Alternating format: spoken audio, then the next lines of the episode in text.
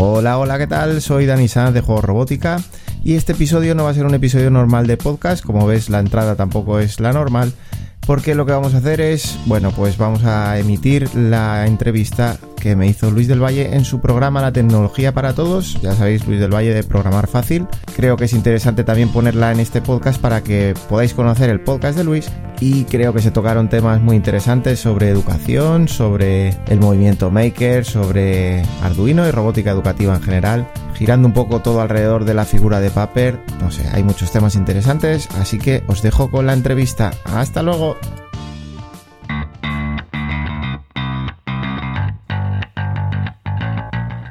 Bienvenido a un nuevo capítulo de La tecnología para todos, el podcast de programarfacil.com, donde hablamos de Arduino, programación electrónica y todo aquello relacionado con el movimiento maker. Mi nombre, Luis del Valle, me puedes encontrar en Twitter en arroba programarfacilc.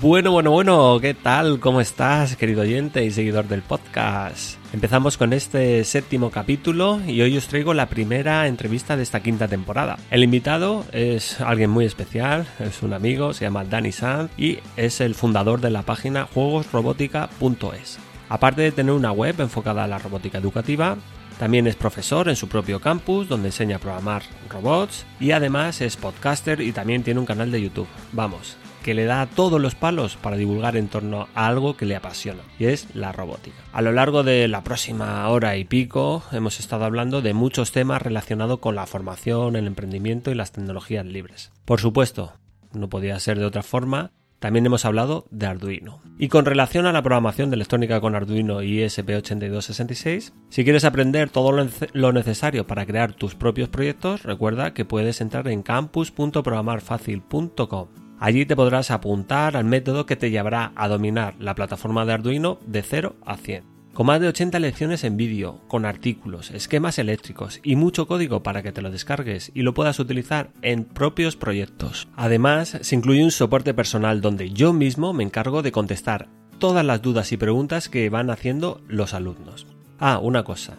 Tendrás acceso de por vida al curso y además tendrás todas las actualizaciones que vaya haciendo también de por vida. ¿Qué actualizaciones incluye? Bueno, suelo incluir algún nuevo módulo donde trate un tema concreto, nuevos proyectos y nuevos componentes que voy probando. ¿Qué más puedes pedir? Bueno, si quieres, estas navidades te puedes regalar un curso para aprender a programar electrónica con Arduino desde cero entrando en campus.programarfacil.com. Ahora sí, no me enrollo más y ya te dejo con la entrevista a Dani Sanz de Juegos Robótica.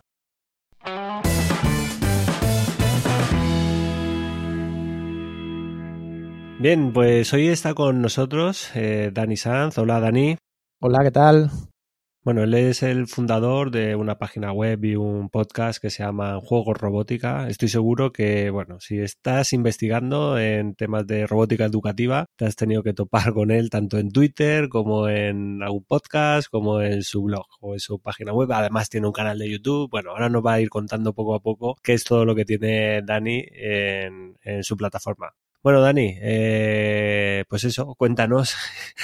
si quieres empezamos por el principio, ¿qué es Juegos Robótica? Bueno, pues Juegos Robótica es, eh, intenta ser una plataforma educativa eh, donde se puedan formar sobre todo profesores, pero bueno, donde intentamos ayudar a que la gente tenga recursos muy concretos sobre robótica educativa y sobre todo a nivel de programación con bloques es donde, pues él te diría que el 95% es programación por bloques y siempre con kits de robótica educativa. Bueno, eh, hay que decir que llevamos años eh, diciendo que la robótica educativa está de moda. ¿Tú la has podido vivir ese boom? A ver, hay quien dice moda, hay quien dice burbuja. También te podría decir que es un poco burbuja, pero está claro que es que los padres, igual que en nuestra época, pues a lo mejor mm, empezaban a oír de, programación, bueno, decían informática, no decían tanto programación, y sin saber mucho se interesaban porque sus hijos eh, aprendían a, programar en aquella época y para ordenador y estas cosas, pues ahora, pues mucho por la prensa, empiezan a oír eh, robótica educativa, sobre todo por robótica, ¿no? Parece que, que llama mucho la atención el tema de robótica. Al final, muchas veces estamos hablando siempre de lo mismo y de las profesiones del futuro y es como que la prensa lo ha relacionado todo mucho y meten un poco de miedo a los papás, por decirlo así. Al final se pone de moda, sobre todo hablando de esa moda a nivel de los papás con los hijos. Realmente la robótica educativa hace muchos años que, está en marcha. Es verdad que va entrando cada vez más en, en los colegios, pero como robótica educativa, es decir, como kits de robótica que sirven para usar en educación, pues hace más de 30, 40 años que está en marcha. Bueno, dentro de la robótica se engloban muchas cosas. Bueno, Dani y yo nos conocemos pues hará un par de años, ¿no? que realmente no, no nos desvirtualizamos y bueno, yo sé en qué trabajas y me gustaría pues eso, que también hablara de, Dani como persona, no como pues, fundador de Fuego Robótica y la vinculación que tiene. O sea, tú trabajas, digamos, con robots, vamos a, ponerlo entre comillas, de verdad y a la vez enseñas eh, temas de robótica para niños. Claro, eh, yo por estudios, digamos, yo soy electrónico industrial especializado en automática y control. Lo que yo hago es automática, es decir, yo hago líneas automáticas.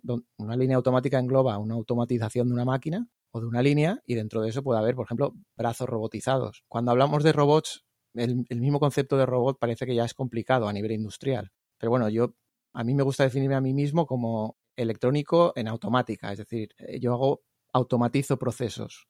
Cuando me preguntan cómo se te ocurrió esta idea de ayudar a los profesores, pues bueno, porque yo mismo apunté a mis hijos a extraescolares de robótica y lo que me encontré es que dejaba bastante que desear y que esos profesores realmente necesitaban ideas, vamos a decirlo así, para ir subiendo nivel o para entender un poco más todo lo que te permite hacer una automatización o un robot. Entonces digo, bueno, pues eh, ahí yo sí que puedo aportar, porque realmente cuando tú coges un kit de robótica, pues estás cogiendo un controlador, unos sensores, unos actuadores, pues eso es con lo que trabajo todos los días. Vamos a intentar unir la parte industrial, digamos, a la, parte educativa, acercar lo que luego es el día a día en el trabajo industrial, pues a esa parte más de robótica con los profesores y sobre todo para, darles ideas. Pero vamos, claro, la robótica, dices, coge muchas cosas. La mecatrónica, por ejemplo, yo realmente soy programador. Yo no, la parte de la mecánica, cuando uno coge un equipo que está haciendo una línea automática, pues es un equipo con muchas personas que están especializadas. Yo, por ejemplo, a nivel mecánico, no puedo aportar lo mismo que otros compañeros que aportan en ese sentido. Yo es, eh,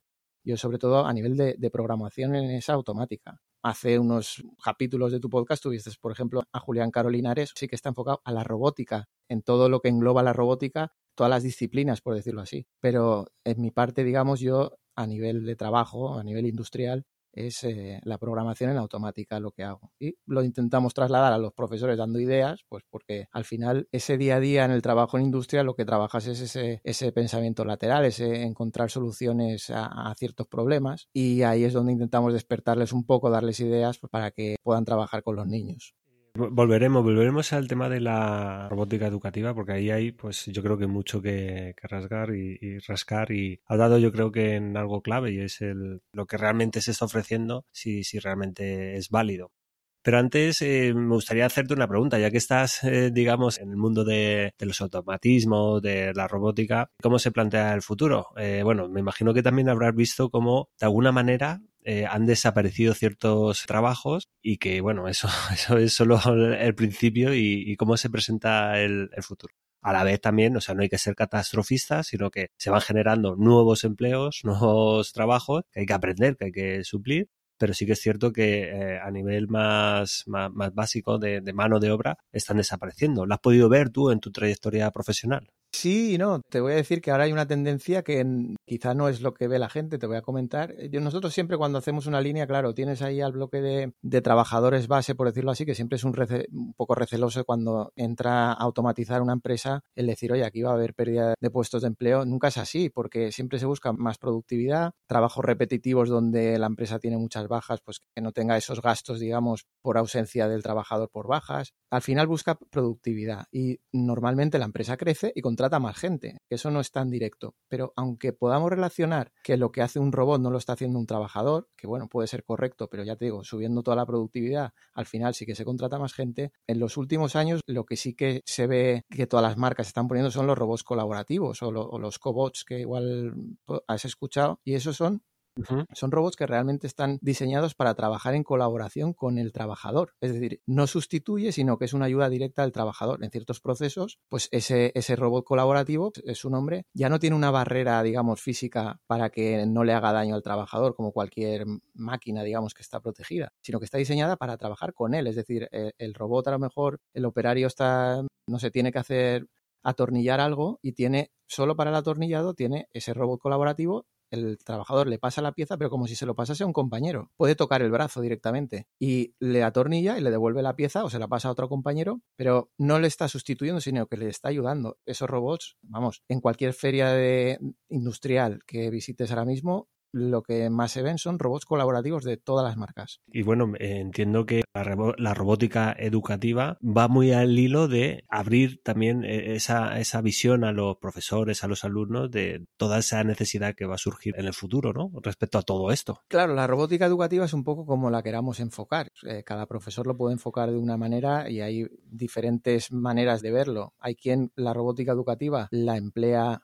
para enseñar a programar. Al final las bases de la programación son comunes independientemente del lenguaje, del sistema si lo quieres hacer por bloques o si en un futuro vas a acabar programando a nivel informático una aplicación web. Al las bases son las mismas, con lo cual te puede servir para eso, pero también se está utilizando para, digamos, tener al niño más ilusionado con el aprendizaje a través de ese juguete, vamos a llamarlo entre comillas, de manera que, pues, si para enseñar conceptos de matemáticas, conceptos de física, otros conceptos que no son estrictamente la programación, te apoyas en un robot y consigues que ese niño esté más motivado y que a fuerza de hacerlo el mismo, pues puede haber resultados, digamos, en el aprendizaje mejores que lo que sería la enseñanza clásica. O sea, puede servir, de hecho, bueno, lo tengo visto y comprobado que en varias materias se puede utilizar como complemento la programación, incluso la, robótica para aprender matemáticas, incluso lenguaje como física. Claro, eh, eh, tú puedes hacer experimentos igual que, por ejemplo, lo podrías hacer con Arduino, es decir, cuando hablamos de un robot parece que un robot se tenga que mover, por ejemplo, o ya te digo que el concepto de robot ya eh, es algo algo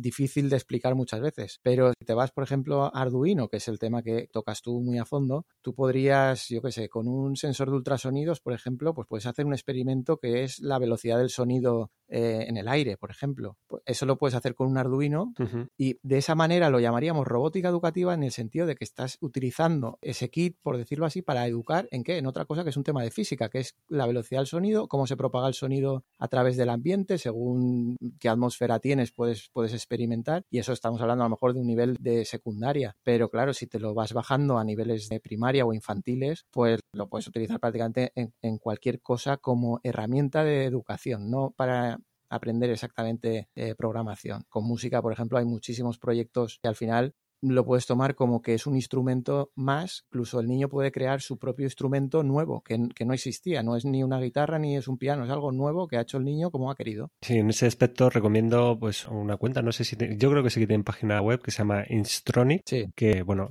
hacen eh, instrumentos musicales basados en Arduino. Claro, aquí tengo, yo tengo mucho interés, yo no soy para nada experto en robótica educativa, yo oigo mucho, veo mucho por Twitter, veo muchos kits, vamos a meternos directamente con los kits. Yo sé que, bueno, aquí hay mucho también que, decir. ¿Cuáles son, digamos, la. Porque yo sé, por ejemplo, para una persona que yo quiera enseñar a, programar con mi método, sé que el material que necesita, sé que necesita un Arduino, sé que necesita ciertos componentes y a partir de ahí te voy a enseñar a programar. Con robótica educativa, bueno, aparte con Arduino hay un montón de placas, pero yo siempre recomiendo eh, Arduino y si es original, pues mucho mejor. Y luego el siguiente paso sería un SP8266. Con robótica educativa, creo que el, follón es todavía mayor, ¿no?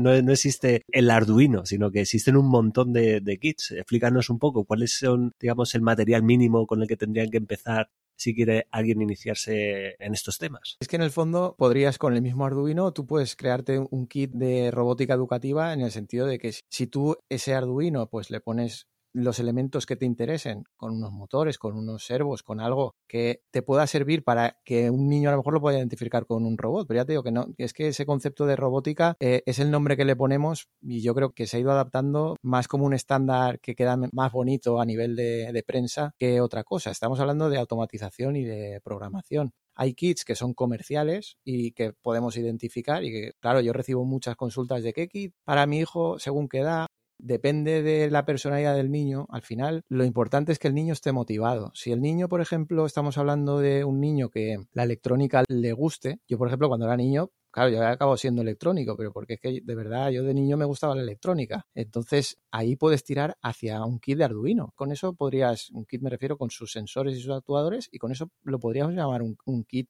de robótica educativa porque vas a poder formar un robot. Pero si al niño, por ejemplo, le gusta mucho la, construcción por piezas, pues igual, pues cuando nosotros éramos pequeños y teníamos Tente, pues el Tente luego desapareció, pero está Lego, pues claro, ahí sí que podemos dirigirle a un kit de Lego que le va a aportar más en la parte de construcción con piezas y también va a tener la de programación. Hay otras personas que quieren un robot ya hecho, que no tenga, digamos, que construir nada, que tenga conexiones fáciles, nada de electrónica. Bueno, pues tenemos también kits de robótica que están adaptados a esas necesidades. A lo mejor eso puede ser más, tender más a MakeBlock, que es otra marca muy potente y digamos que sí que te permite algo de construcción, pero no está basado en la construcción como por ejemplo es Lego. Con lo cual al final el catálogo es muy grande, evidentemente, y también gracias Arduino, porque muchos tienen internamente la base es Arduino. Tenemos muchas versiones con muchos nombres, con muchas marcas comerciales de robots que más o menos te permiten hacer lo mismo. Hay robots que claramente no te permiten programar, es decir, hay ciertos juegos ahora en Navidades que a lo mejor, claro, los papás van un poco despistados y un juguete que parece un robot, por decirlo así, de un aspecto humanoide y te dice programable. Bueno, no es programable, que es lo que buscamos con la robótica educativa, que de verdad sea programable. Pero dentro de kits que sí que lo son y que podemos decir de robótica educativa, el espectro es muy grande y lo que tenemos que buscar un poco es la manera de motivar al niño, dónde se va a motivar más, sea a nivel electrónico, sea a nivel puramente de programación, a nivel de construcción y con eso elegir. Y bueno, otro, filtro sería la edad, por supuesto, pero creo que es más importante eh, filtrar primero por el interés principal que tiene el niño o el joven o una persona mayor que quiere iniciarse, que también se puede iniciar con, robótica educativa. Eso estamos hablando también a nivel de, hardware, eh, a nivel de software, ¿qué lenguajes? ¿Con qué lenguaje sueles programar? A nivel de software, nosotros en la plataforma utilizamos, siempre utilizamos bloques. Eh, son lenguajes que están normalmente basados en Scratch, son forks de, Scratch directamente, pero bueno, en los últimos años tenemos eh, lenguajes por bloques que vienen de, no exactamente de Scratch, pero para que entendamos el concepto, y parece que Scratch es el más conocido, eh, la programación es una programación visual, es una programación a través de bloques donde se supone que esa curva de aprendizaje la estamos acelerando porque, bueno, es todo mucho más visual. Eso tiene que ver también con la automatización. Nosotros programamos eh, visualmente en programación con lenguajes ladder o, directamente con GraphEdge. Se utiliza realmente en la industria la programación visual, porque en el fondo puedes tener un programador que viene de ser un eléctrico, por ejemplo, muy rápidamente y lo puede entender muy fácil visualmente. Pues bueno, a nivel educativo también al final estamos yendo a lenguajes gráficos realmente que van por bloques y que son fáciles. Si pasamos a código, bueno, pues Python es el lenguaje que, como es de más alto nivel, es decir, cuando tú estás viendo Python, realmente estás viendo como un lenguaje hablado, es muy fácil de interpretar y normalmente en educación se está utilizando Python para empezar con el código. Pero bueno, con Arduino, por ejemplo, pues hay muchos profesores que eligen Arduino y eligen el IDE de Arduino y empiezan a tratar código a nivel educativo con código de Arduino. Depende un poco también de las edades y, del nivel que se busca en esa etapa educativa, digamos. Y, me imagino que del ánimo del profesor, ¿no? Porque... Claro, muchas veces nosotros tenemos alumnos que, claro, son profesores que les ha caído, por decirlo así, es decir, no son, desgraciadamente, no todo el mundo está formado en todas las áreas, claro, entonces dentro de, de un colegio, pues a alguien le pueden le pueden decir, pues tú tienes que dar esta asignatura de robótica o tú tienes que dar esta parte de tecnología, que normalmente en tecnología sí que hay una persona preparada, pero hay que ver qué ganas tiene y hay que ver qué formación tiene si esa persona ya tiene unos conceptos de, programación, pues puede tener la ilusión el mismo de transmitir eso directamente a través del código. Pero claro, si alguien encima está empezando, es decir, ellos mismos no, no son especialistas, no son programadores con código, pues si encima tienen que empezar con código, parece que todo se les complica. Y realmente en la formación que se da también a nivel estatal, a los profesores se les inicia en la programación por bloques, porque es más sencillo para ellos también, y de la misma manera lo transmiten a, los alumnos. Claro, eh, es que yo, por ejemplo, el, caso que, en mi caso, pues la gente que viene, viene directamente que quiere programar. Sí que es cierto que yo he trabajado con Scratch e incluso tengo un curso de, Scratch, pero para eh, mi sector, para mi, mi público objetivo, era quizás demasiado dar, dar una vuelta que no, no era necesaria para mí. Yo creo que al final prefería atajar y decir, no, tarde o temprano vas a tener que llegar a, meterte en el código de Arduino, en C, C++. Cuanto antes empieces, antes vas a llegar a, la meta. Pero con Scratch sí que es cierto que das una, vuelta que, en, ocasiones pues es necesaria. Para el temas educativos sí que lo veo muy, muy eh, interesante y muy fundamental. Sobre todo lo, lo que has estado comentando, que hay profesores que no tienen una elección, sino que te ha tocado y te ha tocado. Luego piensa que si el profesor no lo elige, piensa que en un colegio el alumno tampoco lo elige. Es decir, tenemos una clase con 30 niños o 35 donde unos estarán más interesados por ese tema, pero otros no. Con lo cual es más fácil mantener esa motivación que nunca va a ser al 100%. Es decir, a todos los niños no les puede gustar lo mismo y todo lo, la diferencia muchas veces entre una extraescolar, por ejemplo, de robótica o programación, de algo que se da en, el colegio, es que la extraescolar la ha elegido el niño en principio. Mm. Mientras que el, lo del que está en el cole, pues es como si a, ti, a uno le gustan más las matemáticas y a otro le gustan menos. Entonces, cuanto más fácil lo pongamos, pues más fácil que mayor parte lo coja. Y luego el que quiera, el que quiera continuar, por supuesto, va a tener que acabar haciendo código, porque eh, al final un lenguaje, un lenguaje por bloques es un lenguaje simplificado que, que, que, detrás en el background tiene un lenguaje. Unos están basados en Java, bueno, cada uno tiene una referencia. Tú puedes programar Arduino por bloques, pero al final esos bloques se están transformando en C, que luego se transformará en lenguaje máquina para meterse en, Arduino. Y siempre vas a poder hacer más por código, siempre. Por eso que decías tú, claro, eh, la gente que viene a mí seguramente busca ese nivel de complejidad cuando se está haciendo un proyecto que muchas veces por bloques pues se queda corto, porque evidentemente siempre vamos a poder hacer mucho más, muchas más cosas por código que por bloques. Pero si nos vamos a ese primer filtro, a esos niños que no todos pueden, quieren hacer eso, oye, pues vamos a bajar un poquito ese nivel, seguramente no vamos a poder hacer todo, pero que todos vean esa iniciación, esa posibilidad, que todos se les ilumine esa bombilla cuando vean que pueden hacer una automatización, que pueden hacer un programa y que si luego quieren seguir, pues bueno, pues podrán seguir haciéndolo muy complejo con bloques y en un momento dado tienen que saltar sí o sí a código seguro. Claro, y si, y si sigues bajando a ensamblador, pues todavía más, más, más control sobre el microcontrolador. Yo me encuentro gente ahora, y estoy hablando ya no relacionado con mi plataforma, pero sí con mi sector, donde hay gente que ahora, yo, claro, yo estudié ensamblador en su momento porque yo lo que hacía era programar PICs, eh, micros, esos microcontroladores, eso es lo que hacíamos, y, y lo hacíamos en ensamblador, lo hacíamos en C y en ensamblador. Claro, ahora hay gente que se interesa por volver al ensamblador porque ahí es donde realmente tienes todo, el control de, todo absolutamente. Porque claro, en un lenguaje cuanto más alto nivel, más se aleja del lenguaje máquina. Y está volviendo el ensamblador un poco por hobby, digamos. Claro, esto lo oirá gente y dirá, la gente está loca, pero hay mucha gente que está volviendo por hobby al ensamblador, sí, sí, es así. Porque se acerca más al lenguaje máquina, digamos. Es que hay gente, bueno, nosotros yo creo que somos unos locos. Al final, pues dedicarnos a estas cosas, de inculcar a la gente tú tanto más al sector profesorado que yo más al sector maker, más a la gente que haga las cosas por sí mismo, a que programe, dirán, estos tíos están zumbados, como, les animan a la gente a, programar. Y, bueno, yo creo que es una, una ilusión que tenemos, compartimos eh, mucho, solemos hablar, hace poco hemos quedado, bueno, eh, Dani vive en Valencia, yo vivo en Alicante y estamos relativamente cerca y compartimos mucho, en, nuestros proyectos comparten mucho eh, en pasión, son sectores o el público eh, al que va dirigido son, son diferentes, pero como que compartimos mucho y, bueno, es una cosa que no se palpa a lo mejor de, tanto desde fuera, pero sí que en, la medida de nuestras posibilidades intentamos colaborar entre nosotros y echarnos una mano, porque Dani, pues igual que yo, tiene su, su plataforma donde da cursos que son de pago, pues intentamos de alguna manera darnos a conocer y, ver que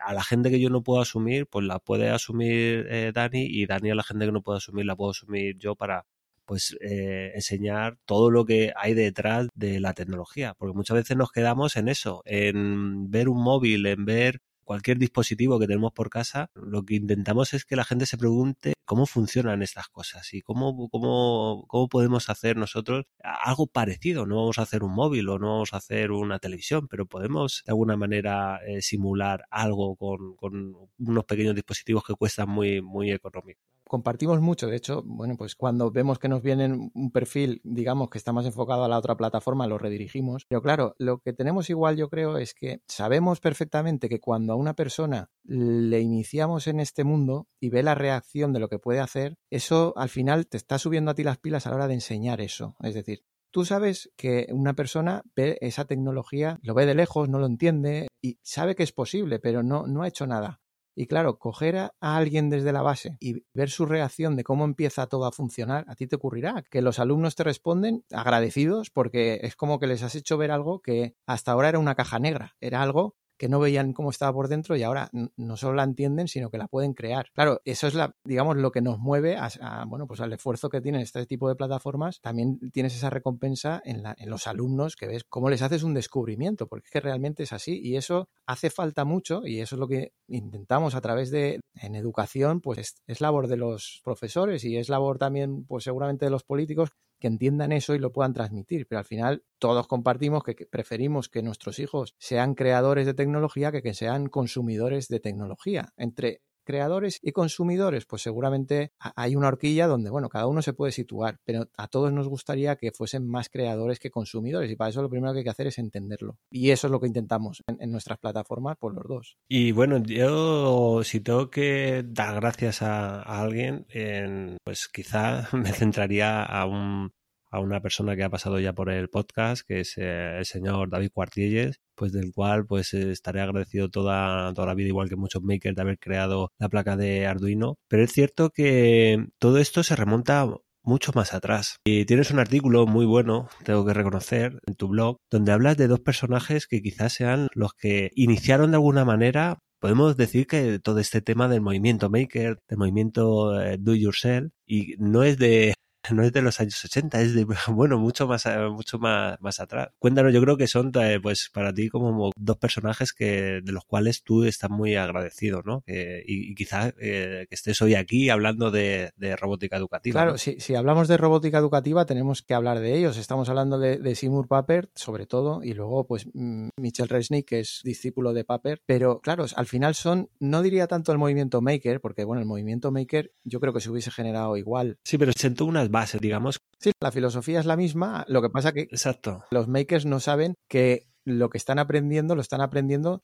según una teoría enunciada por Paper, pero no tienen por qué saberlo, eh, funciona. Es decir, si, claro, yo a estas personas los he conocido cuando he tenido hijos y me preocupan leer pues esos referentes en educación, pues igual que, que María Montessori, Piaget, por ejemplo, sí que a cualquier profesor le hablas de Piaget y sabe las teorías de Piaget, aunque luego, que es el constructivismo, aunque luego realmente en, la práctica no lo ves. Eh, Piaget lo que decía es que cada uno se forma eh, su estructura de aprendizaje, digamos, tiene unas conexiones en el cerebro que tienen que ver con sus propias experiencias. Por lo tanto, cuando un profesor está transmitiendo un conocimiento, a cada alumno le llega de una manera diferente. Eso tiene toda la lógica y que hay que basar en experiencias el aprendizaje. Eso ya lo decía Piaget y a ver, casi todo el mundo está de acuerdo con eso. Lo que pasa es que es muy difícil de llevar a la práctica. Eso, por ejemplo, el Scalestric. No sé si tú tenías, Luis, un Scalestric. Sí, bueno, yo tenía el el, TCR, pero que bueno, es el Scalestri. Pues en nuestra época, o sea, ¿qué mejor herramienta que un Scalestri para entender la continuidad eléctrica? Es decir, sí, sí. claro, o sea, o la pista estaba bien cogida o el coche no iba y tú sabías dónde estaba la fuente de alimentación. Podías no saber cómo se llamaban las cosas, pero esa experiencia te hacía que cuando luego un profesor te estuviese hablando de continuidad eléctrica, pues un niño que había jugado con el Scalestri lo iba a aprender más rápido que uno que no había jugado. Por poner un ejemplo sencillo. Eso es el constructivismo de Piaget. Eh, Simon Paper era, fue discípulo de, de Piaget, estuvo un tiempo con Piaget y él compartía esa visión, por supuesto, lo que pasa que quiso poner un paso más allá y forzar el aprendizaje, digamos, eh, basado en hacer. Es decir, que cuando tú haces y cometes fallos, además estás obligado a fallar, si no fallas no vas a aprender, vas fallando, vas, vas corrigiendo y eso se va creando esas conexiones en, tu cerebro y vas, es como el autoaprendizaje, pero siempre aprender haciendo y eso es lo que, lo que hace un maker. Simon Pavel, por ejemplo, él te habla en su libro de referencia, que es, que es donde explica esta teoría educativa. Él habla de los engranajes de mi infancia, dice él en el libro. Los engranajes de, de la infancia son eh, un juego de engranajes. O sea, él habla de un juego de engranajes. Creo que tú comentaste también eh, que, a tu hija un año le trajeron un juego de engranajes y no entendía muy bien, no le cogía el tema y luego con, una película pues parece que, empezó a cogerle gracia a los engranajes, ¿no? ¿Puede ser? Exacto, exacto. El tema de los engranajes, bueno, fue el año pasado, los Reyes Magos, sus majestades, le trajeron un juego de engranajes y vio una película que se llama La invención de Hugo que, que hablaba pues eso de relojes y... Sí, de autómatas, de autómatas también, claro. Claro, exacto. Y ella lo asoció enseguida y pues, cuando lo ve, lo podemos eh, y lo pues, me puedo yo con ella construir.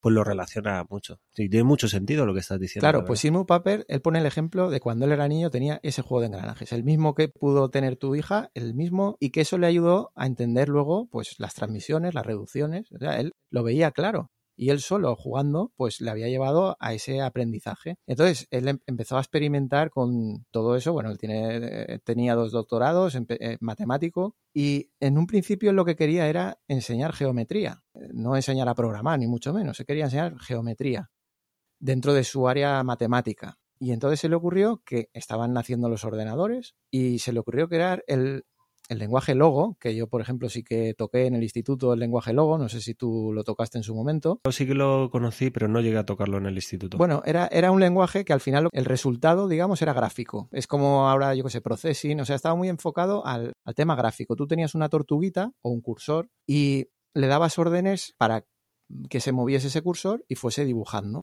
Claro, lo que él buscaba era representar una circunferencia, un triángulo. Al final lo que quería trabajar era la geometría. ¿Qué ocurre? Que como estaba empezando, no había ordenadores en todos los colegios, ni mucho menos. Entonces, muchos profesores eso lo utilizaron para enseñar a programar, más que para enseñar geometría, que es lo que quería Paper. Paper lo que quería al final era, bueno, si yo pongo a un niño a hacer cosas con geometría y le, hago que sea divertido, por decirlo así, y que él tenga el control a través de un ordenador, voy a conseguir mejores resultados. Esa, esa es un poco la teoría de Logo, aunque luego, bueno, igual que ahora usamos Scratch para enseñar a programar cuando realmente Scratch es una herramienta creativa. Se supone que no es exactamente para aprender a programar, igual que Arduino en su momento fue algo, creo, no sé, corrígeme que esto lo sabrás tú mejor Luis, pero un poco para dotar a gente que no, estaba en programación, pero tenía, digamos, un perfil artístico, pues que pudiese generar montajes, pero un poco enfocado también para el arte, ¿no? Creo.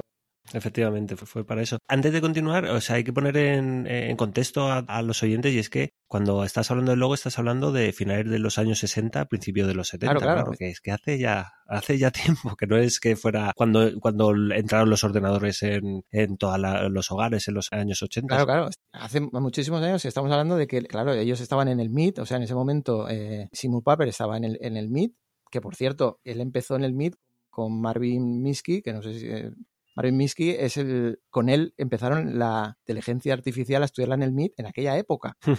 Sí, sí, sí. Que a Paper te lo puedes encontrar en muchos sitios, quiero decir, es un, es un referente en muchos sitios. Pues claro, no había, no había ordenadores. Cuando va a poner eso en práctica dice, pero bueno, si no hay ordenadores, ¿cómo puedo yo llevar esto a las aulas, que es donde realmente tiene que estar para que los niños aprendan geometría? En aquella época, claro, yo fui en el instituto en el año 92, imagínate, y usamos logo, pero en aquel entonces, ¿cómo lo hace? Y entonces él hizo un robot, es decir, hizo una, bueno, se le llama tortuga, pero al fin, porque en el programa original era una, tortuguita, pero al final es un robot con sus, con sus servomotores que llevan un rotulador y el robot, en las órdenes que se le da en el ordenador, el robot se va a mover y va a hacer los dibujos que se le están programando. Ese podemos decir que en ese momento podría ser el primer robot educativo como lo entendemos hoy, es decir, como una herramienta de aprendizaje que en ese momento servía para aprendizaje de la geometría. Y, y es un robot, a ver si nos vamos y entroncándolo un poco con Arduino, al final es un robot como Scornabot. Supongo que la audiencia tuya está muy familiarizada con el proyecto Scornabot, que es un robot ortogonal, digamos. Tú le dices avanza dos cuadrillas, digamos, hacia adelante, gira 90 grados a la derecha y puedes practicar una secuencia con un robot que se mueve. Pues en aquel robot era muy parecido, por ejemplo, a Scornabot, mucho más grande, por supuesto, y se hacía una programación secuencial y eso servía para aprender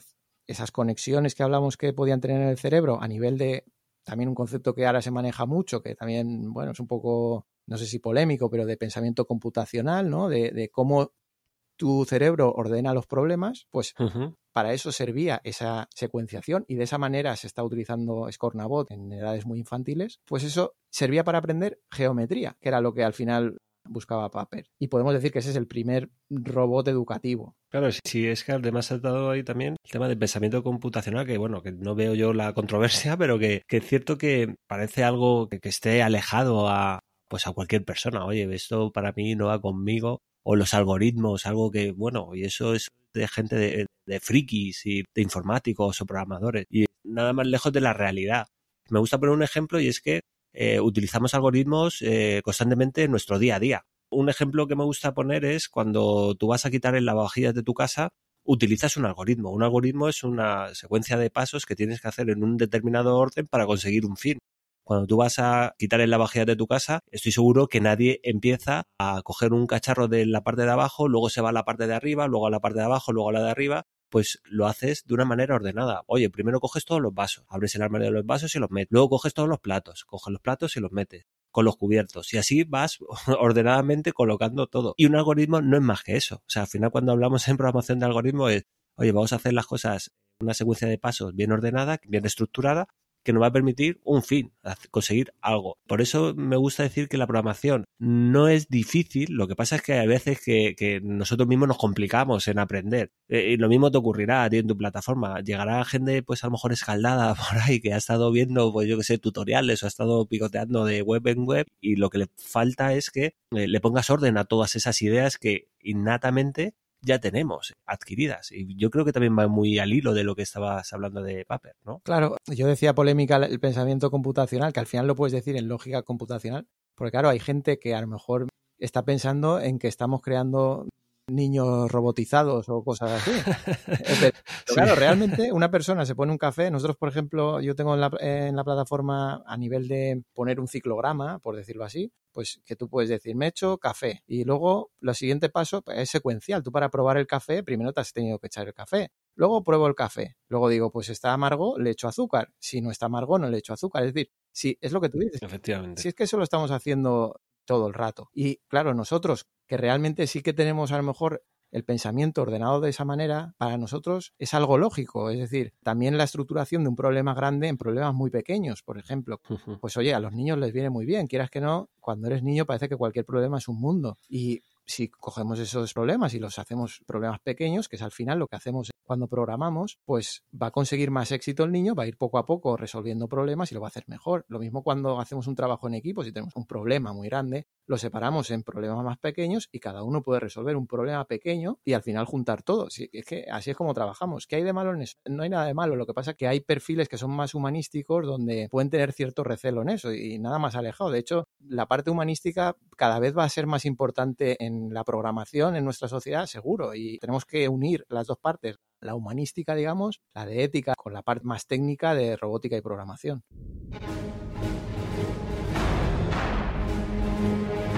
Siguiente paso, declarar variables, funciones... Ah, ah, mira, mejor copio y pego código GitHub.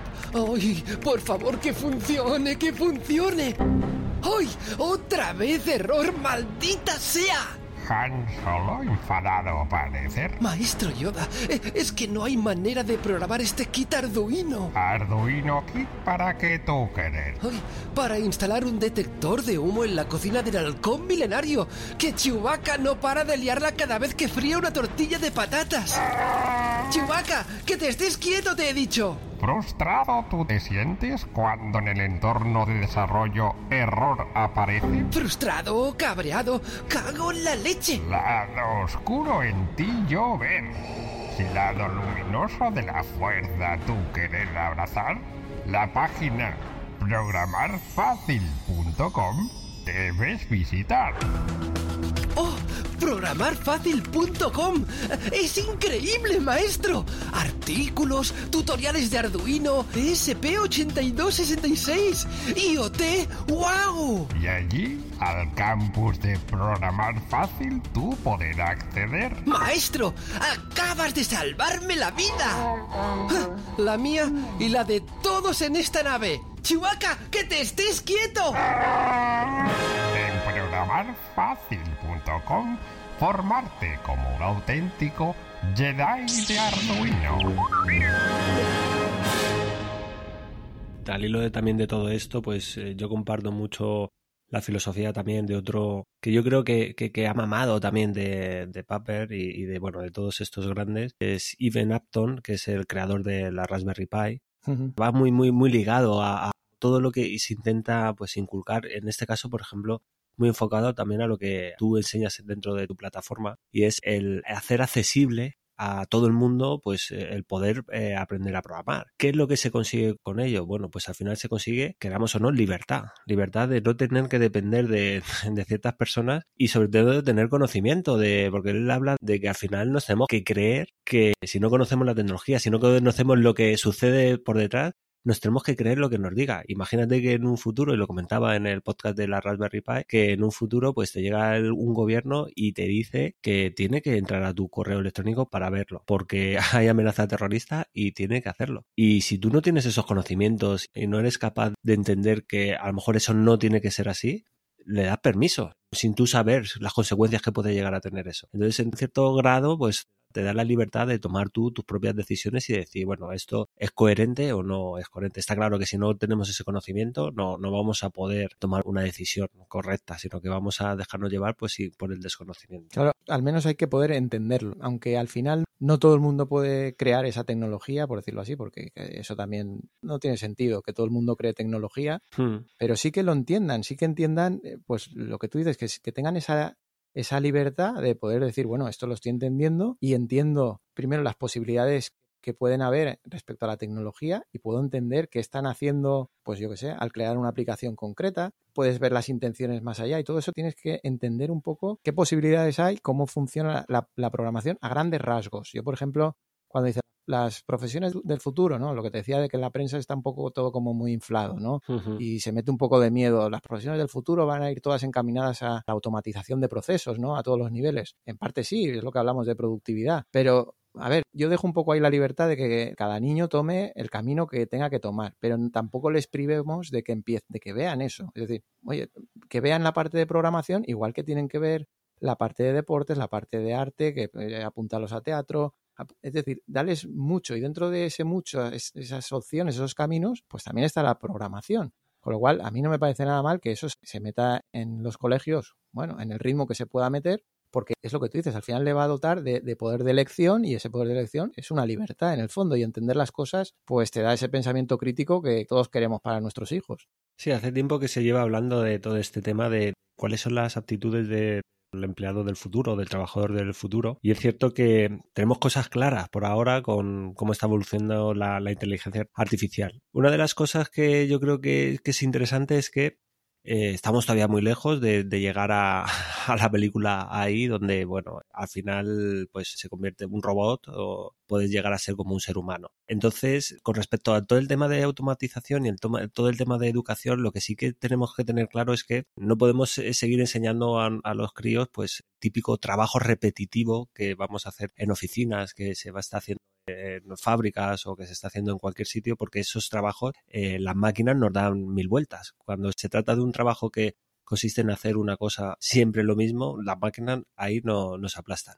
Sin embargo, en tema de, por ejemplo, de creatividad, de, porque ya no es solo programación, porque claro, el tema de, creatividad, el tema del arte, ahí no tenemos rival. Las máquinas jamás van a poder ser, por ahora, ni, ni en muchos años, van a poder eh, superarnos en ese sentido. Entonces, ya no es cuestión de que sepa o no sepa programar, ya es cuestión de que, pues eso, lo que hablabas de, intentar dar a nuestros hijos, a, a nuestros niños, la oportunidad de por lo menos ser competitivos porque en el futuro pues o en el presente ya no es no competimos solo contra otras personas sino pues eso contra máquinas aunque es cierto que luego como has hablado al principio pues esto repercute en que se contratan a más personas pero sí que o sea la tecnología está avanzando a unos niveles pues que no se sospechaba hace 10 años, 15 años, sobre todo yo me refiero a temas de inteligencia artificial. No sé si tú en tu mercado laboral estás viendo eh, todo este tema también eh, meterse dentro de lo que es en la industria.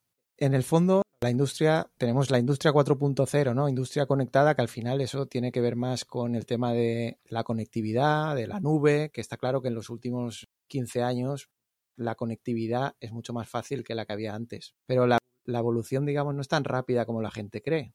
Y de hecho, a nivel, a nivel industrial no puede ir tan rápido. Si es que realmente es imposible. Cuando tú tienes una. Si nos vamos al sector de automoción, por ejemplo, que, es, que puede ser un sector puntero en automatización, al final un proyecto son muchos años. Es decir, el coche que se está fabricando hoy, ese proyecto es un proyecto que se inició hace 10 años.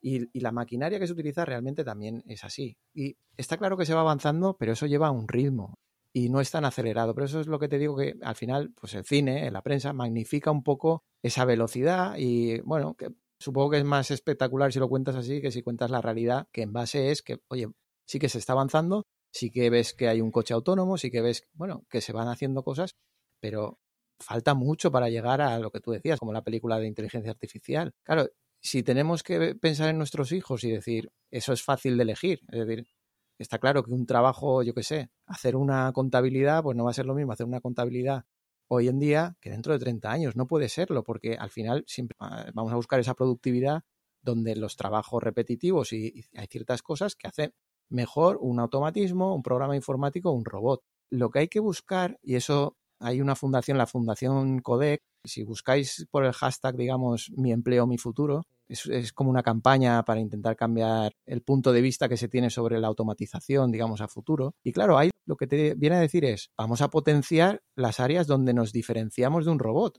¿Para qué queremos trabajar en lo que un robot me va a poder sustituir? Y, estoy pensando en los niños del futuro. Si podemos potenciar lo que hacemos mejor. Es decir, hay cosas que hacemos mejor. ¿eh? Resolver un problema dado que no sea predecible lo hacen mejor las personas que los robots.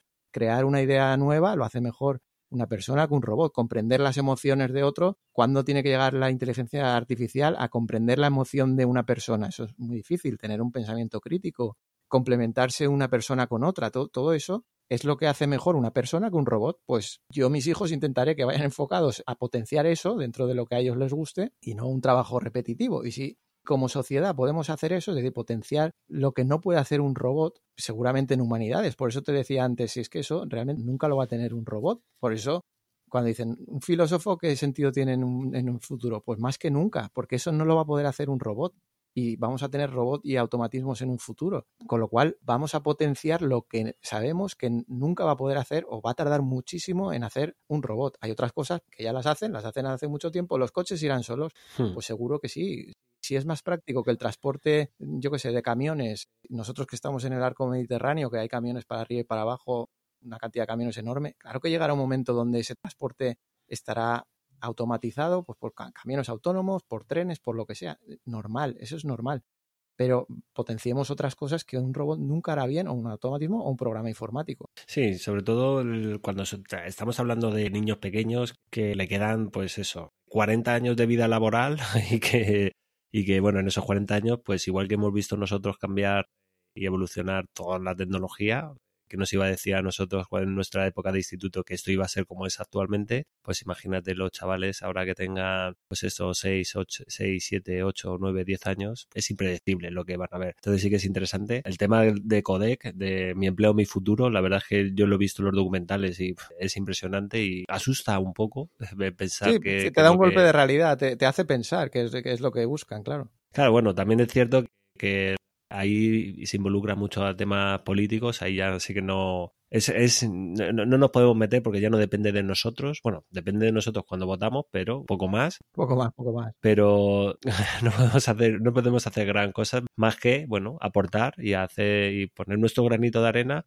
si no es a través de formaciones oficiales, pues oye, nosotros aportamos nuestro granito de arena creando nuestras propias formaciones con nuestros propios métodos que sabemos que funcionan y sabemos que en un futuro van a ser útiles. Claro, yo el mensaje que lanzo desde, tu altavoz, que es, que es tu podcast, es nosotros, claro, yo, yo qué puedo aportar? Yo puedo aportar mi experiencia que tengo en automática y la puedo adaptar a un profesor pues para que la emplee con su propio alumno. Pero yo no digo que todo el mundo tenga que saber programar. Y ya te digo, dejaría a los padres que están pensando en sus hijos que no tengan ese miedo de que solo el que sepa programar, ¿no? Hay que entender la programación y si, y si nuestro hijo tiene un perfil más humanístico, potenciémoslo, es lo que quiero decir. O sea, no vivamos con ese miedo del futuro, que es lo que tú dices, es que el futuro no lo sabemos nadie, cómo va a ser el futuro. Tampoco condicionemos mucho, es una opinión personal, pero no condicionemos tanto como a mí me parece que a mí me llegan consultas de padres, oye, ¿cómo inicio a mi hijo la programación con cuatro años? Y yo digo, no sé, yo, para mí me parece que es un poco pronto, puedes jugar con él, puedes hacer esto. Hay juegos, hay, hay proyectos eh, enfocados a niños muy pequeños. No soy la persona más adecuada cuando llegamos a esas edades, digamos, y ahí un educador puede dar mucho más valor que un programador, por supuesto, pero palpo como cierta obsesión de los padres en esa preocupación y yo eh, eh, relajaría un poco y diría, bueno, hay que saber de programación como de todo. Y no cortemos las alas de alguien que vaya por una vía más humanística, que vaya por ahí, porque yo creo que también van a ser profesiones del futuro. Claro, es que además, ante esta pregunta yo le contestaría, inténtalo. Si, si puedes, inténtalo, porque vamos. Sí, pero exacto, el niño irá por donde tenga que ir, exactamente. Claro, es que no. Yo mira que trabajo en casa, yo tengo mi despacho en casa, mi hija está aburrida de, ver desde que nació pues Arduino por casa, cacharros siempre por casa, de incluso estar aquí en el podcast y, grabarme algún audio, pues alguna cortinilla. No sé, está cansada de ver, y, pero yo no la obligo a, oye, vamos a hacer esto, vamos a hacer lo otro. Últimamente lo que sí que hago es eh, llevármela, me la llevo al Makerspace conmigo. Ella, de hecho, pues, o sea, no, ya sabe lo que es una cortadora láser, ve cómo, cómo funciona, sabe lo que es una impresora 3D porque la ve allí, nos ve a nosotros ahí trasteando y fabricando cosas, como que se empapa. Y es lo que decías tú, lo que es que va todo muy al hilo de lo que, de lo que estabas hablando de, de Paper. Es decir, mi hija eh, yo no lo voy a obligar a que aprenda a programar, pero está claro que si en un futuro alguien le habla de Arduino cuando sea más mayor, no le sonará a, chino, no le sonará de decir, no, es que eso no se puede hacer, o qué es eso de la electrónica, o qué es eso de la programación porque desde muy pequeña pues lo está mamando en casa y sabe lo que es, pero yo ni se me ocurre, de hecho es que en el colegio puede una extraescolar de robótica y mi hija le encanta bailar, ¿qué le voy a decir? No, no bailes, apúntate a robótica porque Claro, claro, tiene que, tiene que bailar. Claro. En el ejemplo, lo que tú decías, por eso te decía que los makers aprenden un poco con el construccionismo de Paper, pero no tienen por qué saber quién era Paper. Pues eso es igual en general, es decir, al final los niños es un poco también por imitación y son experiencias que tienen. Es decir, luego a lo mejor le interesa lo que te interesa a ti o no. Pero claro, es como ese meme o ese chiste que hay de que sale una madre con mirando el teléfono todo el rato, pues que puedes imaginar que está mirando redes sociales o lo que sea, y le obliga al niño a leer, ¿no? Eh, pues el niño no va a leer. El niño lo que, si te ve a ti leer, pues leerá, pero si no te ve a ti leer, no va a leer. Con la tecnología es un poco lo mismo. ¿Qué uso hacemos de la tecnología? Tu hija verá que tú haces un uso de la tecnología a nivel de creación de tecnología o de experimentación con la tecnología, si quieres. Claro, luego le puede gustar más o menos, pero en el fondo esas, esas conexiones neuronales que decía Piaget y que dice Paper, pues se están formando en torno a la experiencia que está teniendo contigo. Y luego, lo que más le gusta es bailar, pues acabará bailando evidentemente, pero esas conexiones se están haciendo también con lo que a ti te está viendo hacer y eso va a tener un beneficio en el futuro seguro. Yo con mis hijos, pues imagínate si yo tengo aquí kits de robótica y, es lo mismo, es decir, mm, yo tengo dos hijos de, de 13 y 10 años, pues el de 13 años lo que le gusta es jugar a videojuegos, claro, pues si yo también he jugado a videojuegos un montón. ¿Cómo, lo vas a ver? ¿cómo lo vas a yo, no puedo, claro, yo, no puedo demonizar eso. Yo me acuerdo de una cosa que me resultó muy interesante y muy, muy, muy curiosa y que todavía mi hija no está jugando a nada y se la escuché a David Cuartilles con su hija. Y me pareció muy interesante y era, porque él decía que, que no, que le iba a prohibir jugar a, cualquier juego, que no, que no quería que jugara hasta que se dio cuenta que eso era, que no, no, podía hacer eso. O sea, ¿cómo le iba a prohibir a una niña jugar cualquier juego de arcade? Y le propuso una cosa y le dijo, mira, cada vez que juegues a un juego, me vas a tener que escribir pues un artículo de qué es ese juego, cómo funciona, qué es lo que tienes que hacer. Y me pareció súper interesante, la verdad, eso. Claro, mi hijo ahora para el colegio tenía que hacer una exposición en inglés, pues la ha hecho sobre, sobre Minecraft, por ejemplo y, lo ha explicado. Yo creo que les tenemos que permitir jugar y, serán consumidores de tecnología, pero habrá que ver a qué juegos quieres que jueguen tus hijos. Evidentemente tienes que controlar un poco a qué están jugando y mm, con qué juego crecen y con qué juego no. Tú puedes decir, bueno, pues el niño juega a Minecraft, mi hijo, yo qué sé, pues a lo mejor tendría nueve años o nueve o diez años y él sabía diferenciar, él, podía decirte que el carbón y un diamante venían del mismo sitio, pero que el diamante estaba enterrado más profundo que el carbón y había, claro, porque había sido sometido a más presión y durante más tiempo y se había convertido en diamante. Y eso se lo ha enseñado en Minecraft. Si tú quieres enseñarle a tu hijo la diferencia entre, yo qué sé, un rifle y una pistola, pues a lo mejor si juega, si juega a Fortnite, pues es lo que tendrá. Es decir, no todos los juegos son buenos, evidentemente, o igual de buenos o igual de malos. Pero el juego mm. per se no es malo. Vamos, si yo me, miro a mí mismo, pues yo no he tenido videoconsolas, pero bueno, he tenido ordenadores, he tenido ordenadores en casa y he tenido juegos y yo he tenido, yo he tenido veranos, yo me acuerdo un verano perdido, entre comillas, jugando al Civilización, que era no sé si recuerdas ese juego. claro, yo hasta que no llegué a la luna con mi civilización no paré, pero ¿cuánto te, cuánto te da ese, ese juego? Oye, pues yo considero que me dio mucho y no me ha hecho ningún daño y me da esa sensación. Oye, que también necesitamos socio, que aquí no es cuestión de todo el rato aprender. aprender. Claro, es que yo es que me lo paso. Eh, alguna vez lo he dicho, digo, muchas veces yo me planteo, me reservo un día a la semana, pues eso, para cacharrear mis cosas sin documentar ni nada, sino pues investigar y divertirme Y para mí es como todos los días, eh, ese día es el día de, de, Reyes. Pues me despierto súper emocionado, venga, voy a ver que, y si tengo algún sensor, venga, vamos a conectarlo a librería, sin preocuparme de que se lo tengo que explicar a alguien o que tengo que documentarlo, que tengo que escribir un artículo, que tengo que hacer un podcast. No, ese día es para mí. Ese, ese, jugar, o sea, ese ocio que tú dices, hemos hablado un poco de, de Paper, pero no hemos hablado de Resnick. Bueno, que Resnick es el creador, digamos, de Scratch, es Resnick, pues que, que creó Scratch con las ideas del constructivismo de Paper, pues dijo, vamos a crear Scratch para que tengan una herramienta de creatividad para expresarse. Pero bueno, te lo venía a decir porque Resnick, el, expresando también su propia teoría, él habla del, lifelong kindergarten, que la traducción sería como guardería para toda la vida, por decirlo así. El kindergarten es un concepto que no, ha, que no ha existido siempre. O sea, la, guardería no ha existido siempre. La guardería tiene una fecha, porque se supone que es una propuesta que hizo Frobel, es, ya te digo, estos son temas de educación. en 1837 dice, pues ahora vamos a experimentar y vamos a hacer un kindergarten, donde vamos a poner a varios niños, vamos a, vamos a ponerles unas estructuras y van a jugar entre ellos y vamos a ver cómo eso es bueno y efectivamente eso luego se exportó a Estados Unidos, inmigrantes eh, alemanes, y al final nosotros podemos entender que es lo más lógico, ¿no? Que un niño juegue, juegue con sus semejantes, con unos juegos que le ayuden a tener sus propias experiencias, y eso es una, un kindergarten, una, una guardería. Bueno, pues él habla de lifelong kindergarten, o sea, un guardería para toda la vida. Mitchell Resnick cree que tenemos que ser niños toda la vida, es decir, que tú toda la vida tienes que cultivar esa creatividad que tenías en el kindergarten, en la guardería, a través de tu juego con los demás y que eso lo hagas toda tu vida, hasta en la vejez. De hecho, yo tengo jubilados en la plataforma, supongo que tú tendrás gente muy mayor también, Luis. Sí, sí, sí, sí, sí. Y esa es la filosofía, cuando tú dices, yo me pongo a cacharrear, pues me cojo un día a la semana Claro, ¿qué pasa? Que estamos con el trabajo, estamos con cosas y no podemos hacer un kindergarten, ¿no? No podemos estar ahí con ese ocio. Pero eso nos ayudaría también a seguir aprendiendo, pero basado en nuestra creatividad. Tú te gustará cacharrear porque es tu forma de expresar tu creatividad. Estás siendo creativo y por eso eso te gusta. Y en ese momento, pues, eso no es un trabajo, para ti es un ocio. Pues esa es la idea precisamente que tiene Mitchell Resnick. Él denomina, hay una cosa que denomina la espiral del pensamiento creativo, que es tú imaginas, tú, ahora planteate cuando tú cacharreas, Luis. Imagina, crea, juega, esto en secuencia, ¿eh? primero imagina, luego crea eso que has imaginado, juega con ello, compártelo, que esto también va muy enfocado con la filosofía maker, reflexiona, es decir, cuando tú lo compartes vas a tener ideas de otros que te van a hacer reflexionar sobre lo que has hecho. Y entonces vuelve a imaginar, vuelve a crear una espiral creativa. Esa es la idea que tiene Michel Resnick, por ejemplo, pero va un poco en ese ocio que decías tú de, oye, pues tengo un momento de cacharrear, que ahí te sientes como un niño, pues, oye, tú te estás expresando, estás creando, y es ese tiempo de ocio que tú dices, pero que en el fondo debería de ser una parte muy importante de, nuestra vida y que, bueno, que no siempre tenemos el tiempo a lo mejor o le damos la importancia que tiene. Y, bueno, hay gente que se dedica más a ser más observadora del mundo en vez de practicar un poco, ¿no?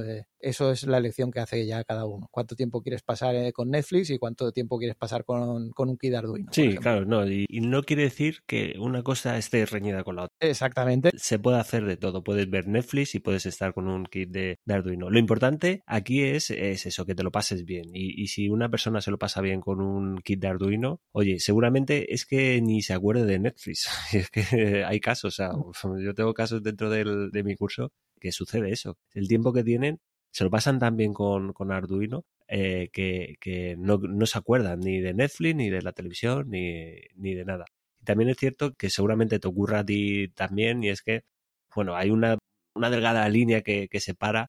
En mi caso, bueno, esa línea estoy constantemente traspasándola y es trabajo y ocio, trabajo y ocio, porque, no sé, tengo la suerte, porque claro, yo creo que al final, digamos, el culmen de Mitchell Resnick, de su, de su teoría, es que trabajemos en algo que nos permita estar todo el día en una guardería, es decir, estar todo el día creando, estar todo el día ilusionado por tu trabajo. Ese sería, digamos, el colofón de todos nosotros. Y bueno, yo por suerte hay cosas que sí que hago que realmente pues se salen fuera de lo que es mi trabajo y que no me apasionan tanto, pero diría que la mayor parte del tiempo hago cosas que, me ilusionan muchísimo y que me gustan mucho porque aprendo y, a la vez estoy compartiendo con, con la gente. Claro, no, está claro que si conseguimos encontrar una manera de trabajo que es a la vez creativa, claro, eso es ideal, pero evidentemente tiene que haber trabajos, todos los trabajos tienen que estar ahí, tienen que ser cubiertos. Siempre lo he dicho, yo estoy muy agradecido. Mi trabajo siempre ha sido creativo porque he tenido que desarrollar líneas nuevas, líneas automáticas en industria, que claro, yo entiendo que para mucha gente suena como muy frío, ¿no? Eh, la industria, ¿no? La factoría. Pero bueno, yo dentro de mi perfil, para mí es muy creativo. Al fin y al cabo, te plantean un problema y tienes que solucionarlo Hay gente que le puede causar más estrés, depende de cada persona, pero es un trabajo creativo eh, y eso al final con la programación, con la robótica, aunque sea a nivel de ocio, como decías, pues se puede alcanzar y por lo menos tener esa creatividad para hacerse cada uno con Arduino a nivel de domótica, por ejemplo, pues te puedes hacer un montón de cosas en tu casa y, sentirte muy bien cuando has conseguido hacer una cosa por ti mismo, aunque podrías ir a cualquier página oriental y comprarlo hecho, pero, pero siempre tienes ahí ese, no sé, esa satisfacción de hacértelo tú. Totalmente de acuerdo. Y bueno, llevamos ya, mira que, mira que nos gusta ¿eh? hablar de, todos estos temas. Llevamos ya más de una hora y vamos a ir ya finalizando. Bueno, por último, antes de, despedirnos, me gustaría que alguna recomendación, ¿qué es lo que puede hacer ese padre que ve? Sobre todo, yo creo que entiendo que primero ve que su hijo tiene cierto interés por temas eh, tecnológicos, que muestra esa inquietud. ¿Qué es lo que puede hacer? ¿Dónde puede acudir? ¿Qué es lo que le aconsejas que haga? En juegos robótica tienes artículos para intentar orientar según los intereses del niño, pero en general yo lo que diría es, vamos a intentar comprender de verdad qué quiere el niño, qué quiere hacer, crear videojuegos, por decirte algo, ¿para qué lo vamos a orientar en la robótica? Si seguramente haya que orientarlo más en, lo que es la programación informática, digámoslo así, pues intentarlo con Scratch, lo puedes apuntar a una extraescolar. Si al niño le gusta construir, vamos a buscar un kit de robótica donde esa inquietud por construir la pueda saciar también, aparte de programar, pero sobre todo es entender bien qué quiere el niño y no tener prisa, sobre todo no tener prisa, porque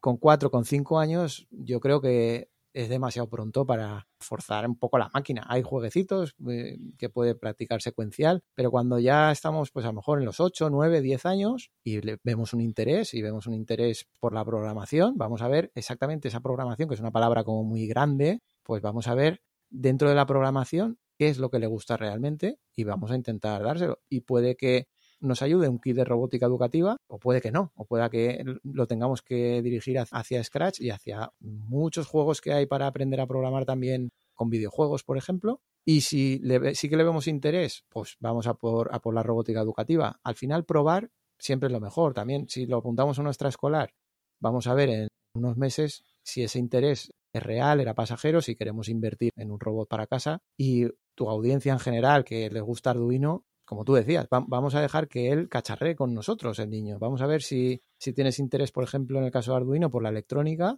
Vamos a enseñarle a soldar, te diría. Vamos a dejarle la libertad de que elija un poco y mismamente con Arduino también lo podemos conseguir. Y bueno, para cualquier cosa, eh, yo creo que lo mejor es que os pongáis en contacto con juegosrobótica.es, con Dani, que bueno, Normalmente eh, suelo traer a gente, a invitados y muchas veces pues hay gente que no, no conozco personalmente.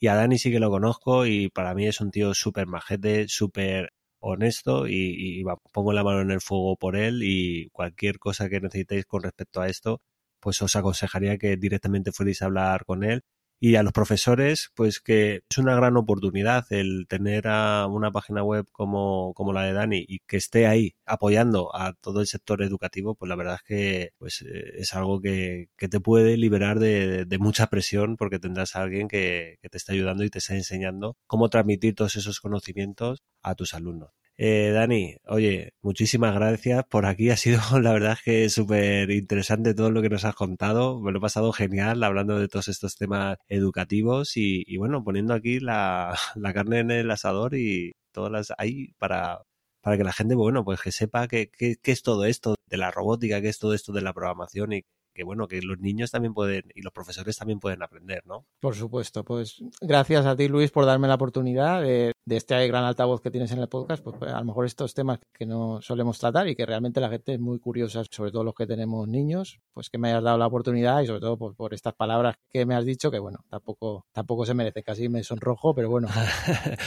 Aquí ayudamos al que tenga que venir, le vamos a ayudar. Las consultas, nos llegan consultas de papás que elegimos y la reflexión es un poco la que os he dado, pero evidentemente el que se ponga en contacto le vamos a ayudar a encontrar ese camino un poco más correcto que tengan con, con los niños. Pues perfecto, Dani, muchísimas gracias por de nuevo por estar aquí y nada, nos vemos dentro de muy poco. Chao. De acuerdo, Luis, un abrazo.